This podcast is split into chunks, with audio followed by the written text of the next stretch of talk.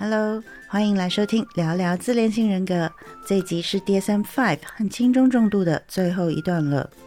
在收听之前，先分享一件事，是原本录完以后，我跟 Dorothy 还在聊天，我忘了按暂停，所以我在剪辑的时候才听到我们聊了彼此之间蛮私密的状态。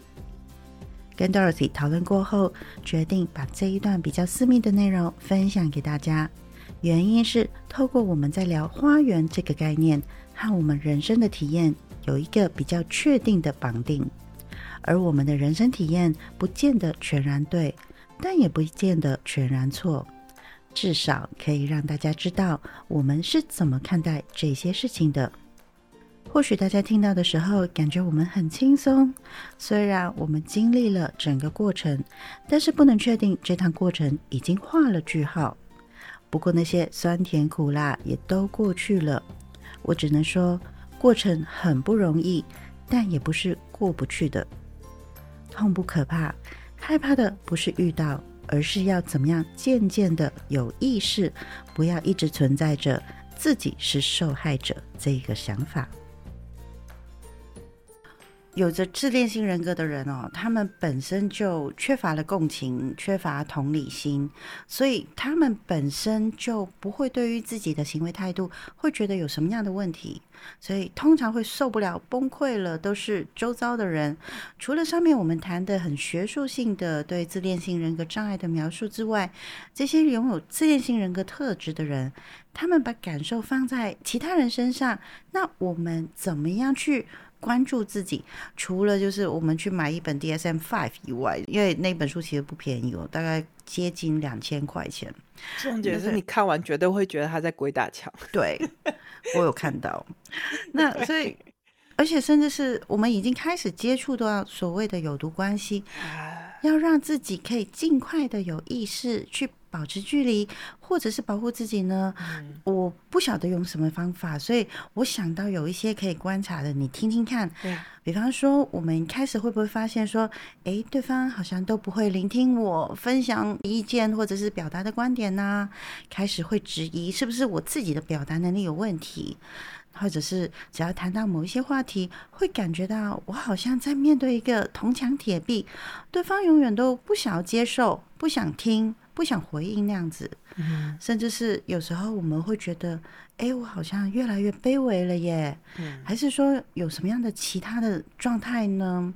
嗯，还有可能是我所做的一切都是服务于他的，那我呢？嗯。嗯，我的本职没有办法，或者是不被允许的发挥、发表，甚至是有时候会觉得说我不是我，嗯，是不是要透过这一些的观察？还是说，我们还有什么样的其他方式去观察到自己？哎，可能真的是接触到呃，不只是自恋性人格为常的人，而是有毒关系呢？有什么样的 pebble？你刚刚讲到都是一个更细节的自我提问的方式。对，像我自己在接个案的时候，我都会用个花园理论啊。嗯，那个花园理论就是通常对于这种。有毒关系哦，那种关系你一定会有一个感受是，尤其是对于自恋型的这些障碍或是情绪障碍的人，你会觉得就是对方有个花园，我有个花园，这个我们可以想象哈，每个人都有自己的人生要负责嘛。嗯，可是我每天都顾着自己的花园都来不及，但是对方却要我对他的花园负责任。嗯。我今天这边竟然有个杂草了，你竟然没有帮我除。嗯，比如说在亲子关系，妈妈就会骂儿子女儿说：“你怎么可以做这件事情？你有考虑到我的感受吗？”嗯，比如说像这种，或是上司会觉得：“哎，你怎么没有考虑到这件事情？你怎么没有把事情做好？”嗯，可是这都从头到尾哦，都在要求你去照顾他的花园。照顾他的人生目标跟需求，嗯，那个差异是有没有到你自己的花园，你需要照顾的时候，对方可不可以允许你照顾你的花园，或是对方也会来帮助你整理你的花园？人格违常、情绪障碍的自恋型的人，我们在临床上的表现哦，通常会有一个特质，你一定会感受到的，就是当你跟对方说。我也有我自己的花园要照顾，哎，我也有我的杂草要拔，我也有我的花要灌溉的时候，对方就会骂你说：“你根本就不在乎我，你根本就是无能的人，你根本没办法照顾花园。”嗯，然后他就离开了。嗯。也就是等到他真的离开的时候，你会发现我自己的花园也颓圮了，因为我所有的心力都在照顾对方的。嗯，我自己花园已经杂草丛生，然后一片荒芜。我自己在临床上做治疗的时候，其实最心疼的就是遇到这样的个案。等到他们真的觉得不行了，真的崩坏的时候，通常都是。对方离开了，因为他就去找其他人会去照顾他的花园他自己人生过得快活的很，嗯，因为他会找到下一个愿意照顾他的花园，只是下一个不知道哦，原来他根本不会有一个所谓的对价或者是回馈，不会，嗯，但是那是人家的事，他什么时候发现他的人生智慧，嗯，所以你问说我的本质是什么？嗯，我是不是做的一切事情都是服务他人，照顾自己的能力已经完全被。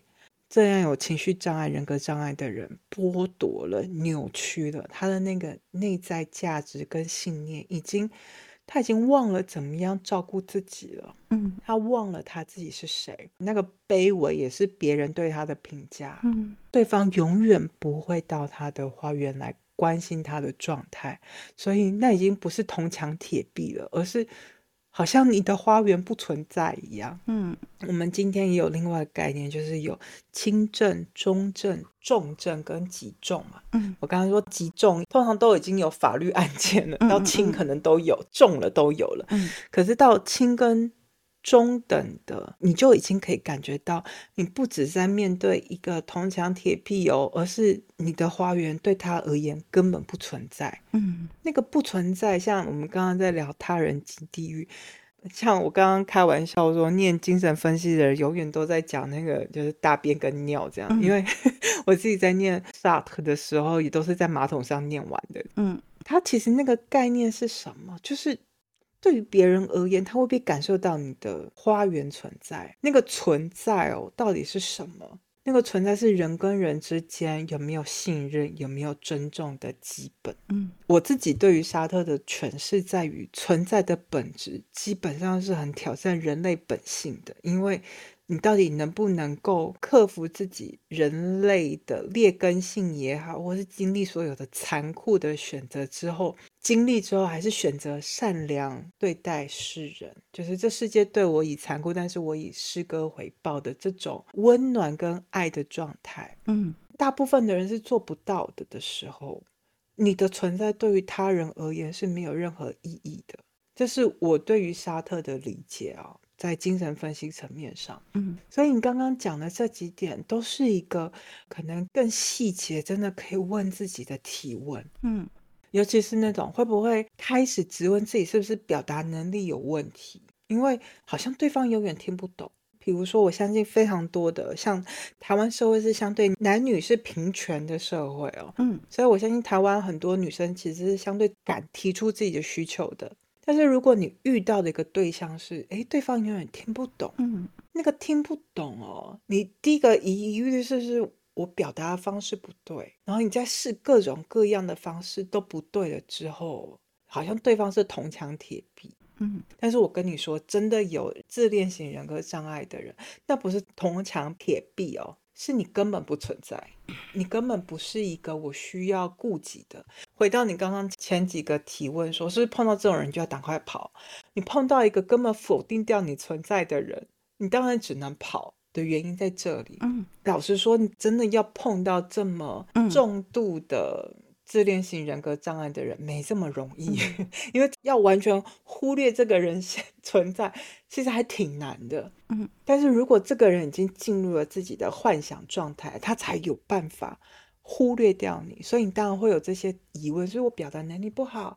对方是铜墙铁壁，我最后只能够给听众一个想象是，尤其在非常多情感关系里头，我们在讲的很多渣男渣女、海王海后，他就是很清楚的知道自己的需求是什么，但是他就是找不同的人满足他不同的需求，会出问题就在于他找不对的人满足他的需求，他给不了，那就会标康嘛，对不对？那标康了，那。基本上被要求的人也觉得你要一个我没办法给你的东西，或是我要的东西你永远没办法给我。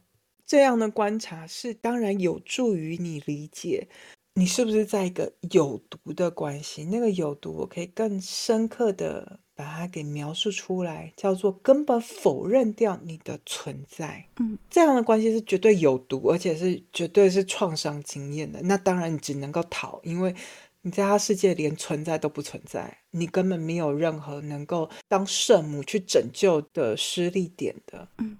另外一方面，我也得说，你刚刚也讲好法律，你真的人生当中要碰到这么机智有毒的人哦，也不容易。嗯，所以也不要把每一个人就见了黑影就开枪，你还是要回头问，哎，我自己的花园是不是变得一片荒芜？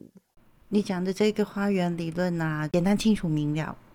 不过呢，就像我刚才说的，因为。呃，我观察到很多的声音，其实都在讲说，我们要做自己，要爱自己，别人怎么看你一点都不重要。像这些话，会不会有时候会让我们太做自己，太过爱自己？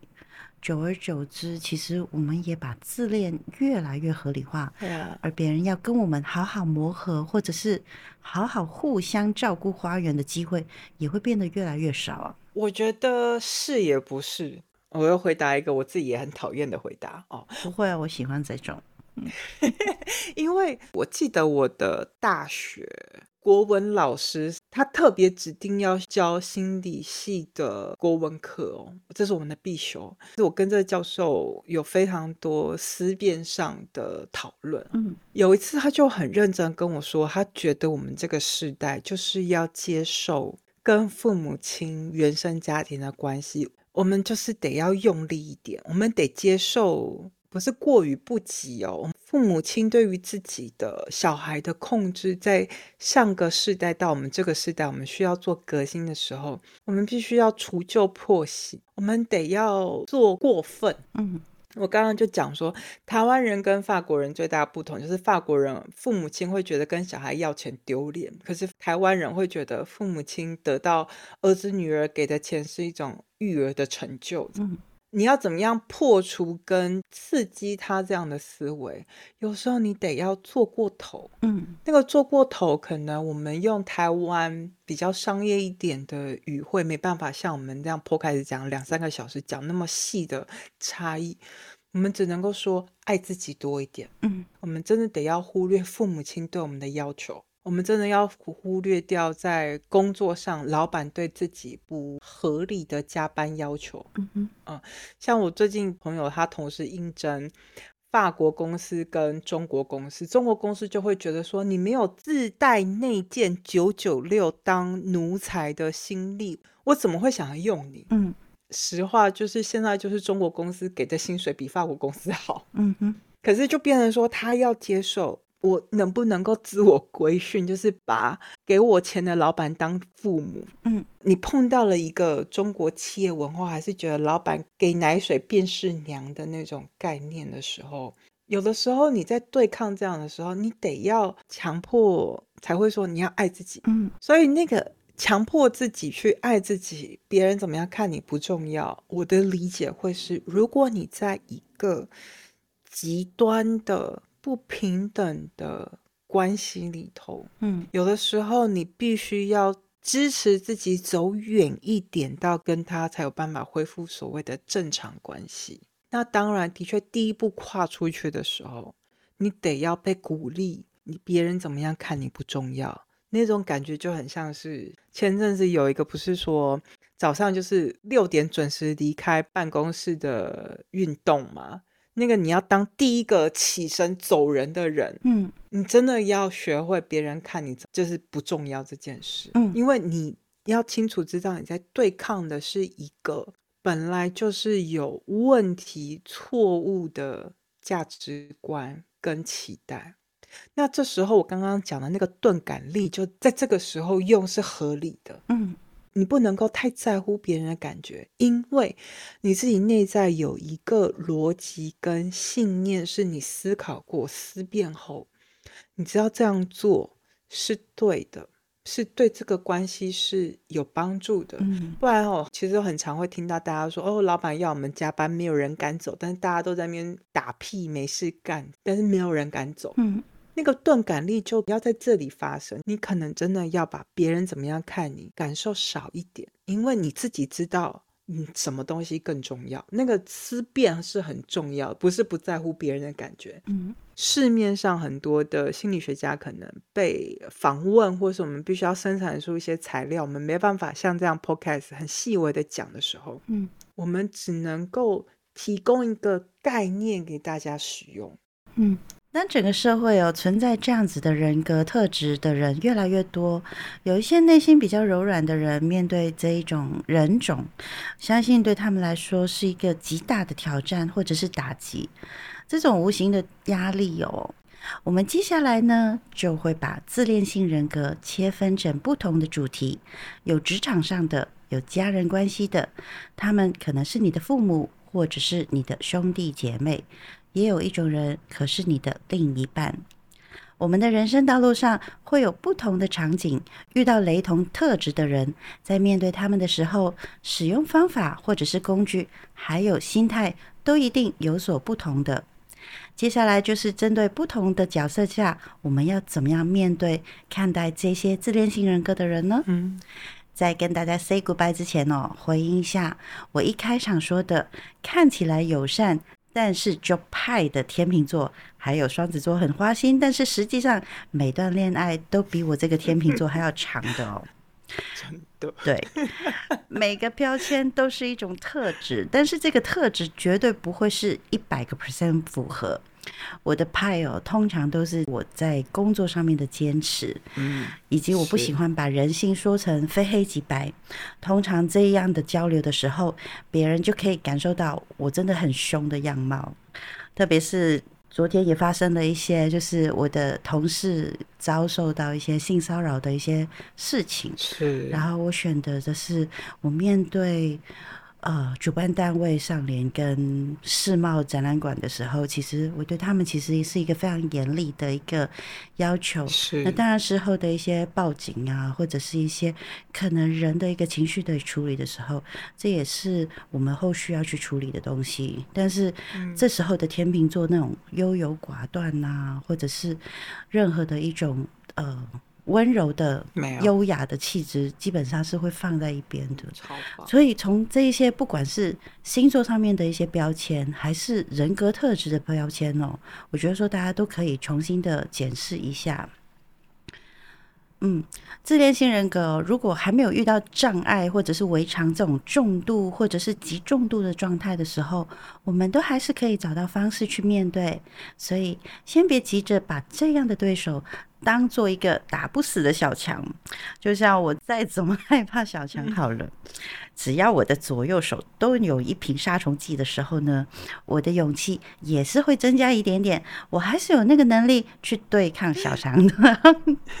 真的吗？会会会，我左右手拿着杀虫剂的时候，我我的那个信心会增加很多。哎，我跟你讲一个，嗯，我最近才收到一个通知，我。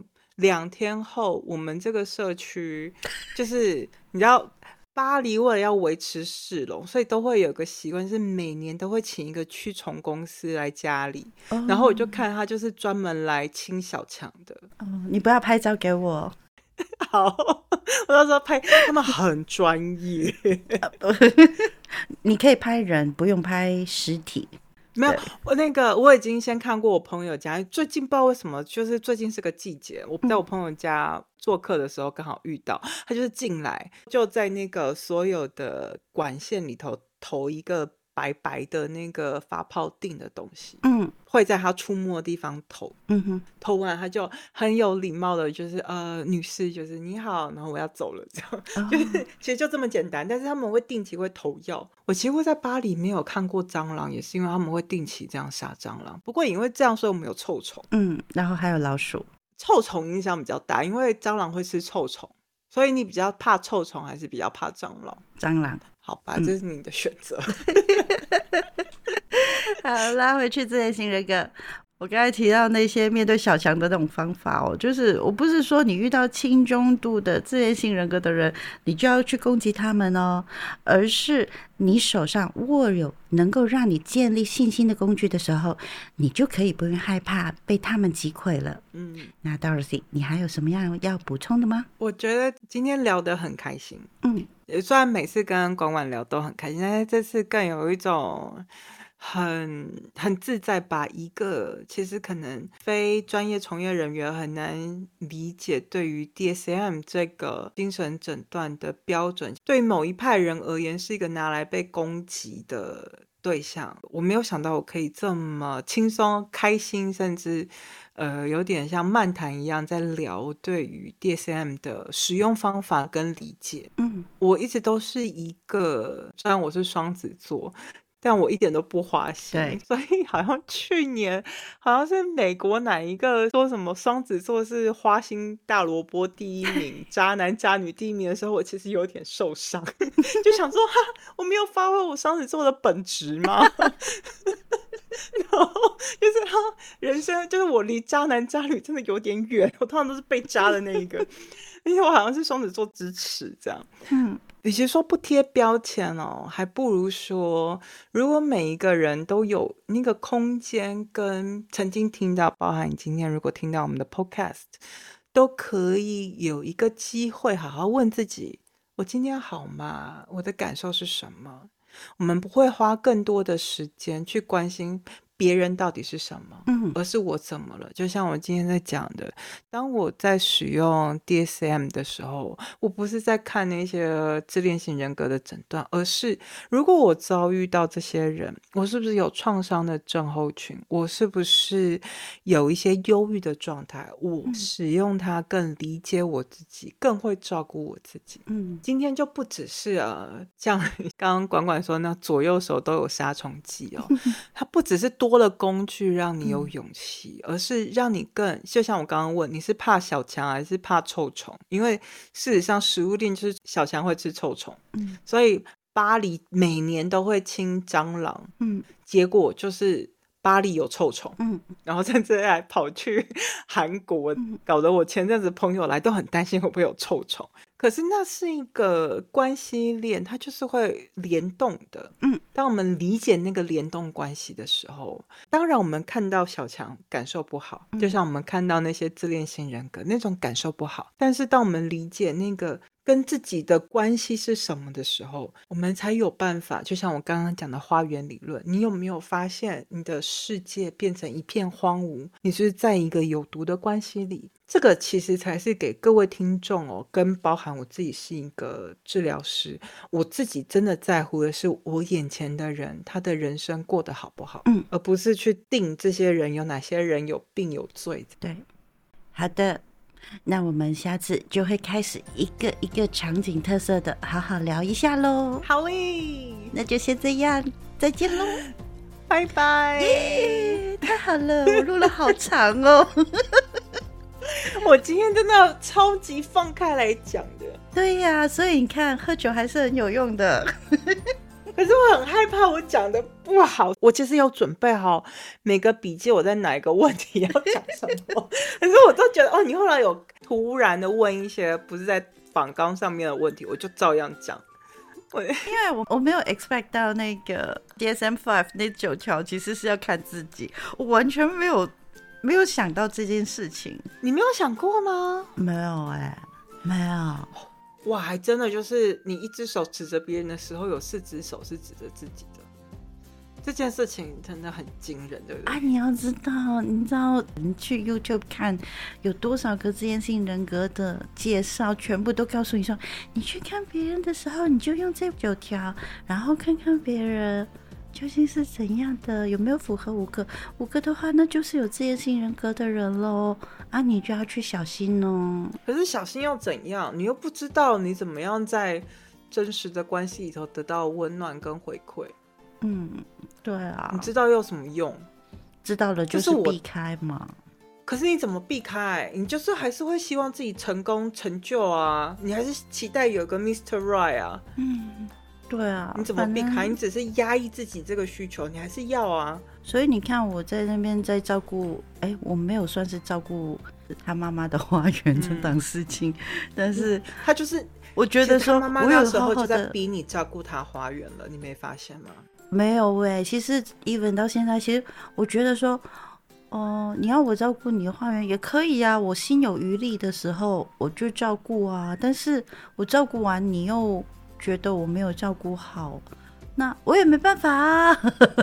我就是，但是你一我记得那时候你跟我讲，我会说快跑，也是因为他妈妈开始讲那些话嘛。嗯然后其实你没有发现吗？他妈妈开始对讲你的坏话的时候，同时他对你讲坏话，嗯他都是跟你们双方要关心跟关怀的，嗯嗯嗯你都是在他身边的哦。嗯然后所以我那时候才说快跑，嗯因为他在跟你讲那些不好的事情的时候，他获得了你的关注。嗯那个自己的花园的理论就在这里。